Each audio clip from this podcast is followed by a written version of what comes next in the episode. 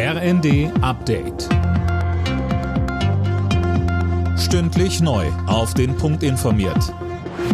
Ich bin Jana Klonikowski. Guten Abend. Deutschland, Dänemark und Schweden wollen gemeinsame Ermittlungen zu den Lecks in den Nord Stream Pipelines führen.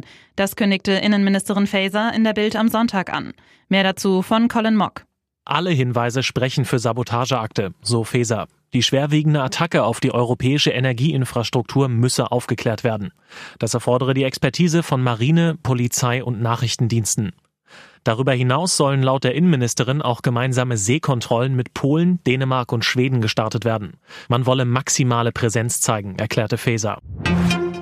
Währenddessen strömt zumindest aus Nord Stream 2 mittlerweile kein Gas mehr aus. Der Wasserdruck hat die Leitung mehr oder weniger verschlossen, sagte ein Sprecher der Betreiberfirma.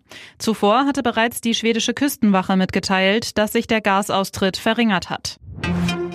Bundesverteidigungsministerin Lambrecht hat überraschend die Ukraine besucht. In der Hafenstadt Odessa traf sie ihren ukrainischen Amtskollegen Resnikow. Bei Lambrechts Besuch dürfte es wohl vor allem um weitere Waffenlieferungen aus Deutschland gehen.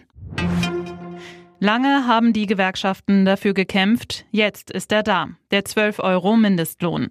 So viel müssen Arbeitgeber in Deutschland ab sofort ihren Angestellten mindestens zahlen. Das ist ein Plus von 13 Prozent gegenüber dem bisherigen Mindestlohn, wovon viele Menschen profitieren, so DGB-Vorstandsmitglied Stefan Körzel.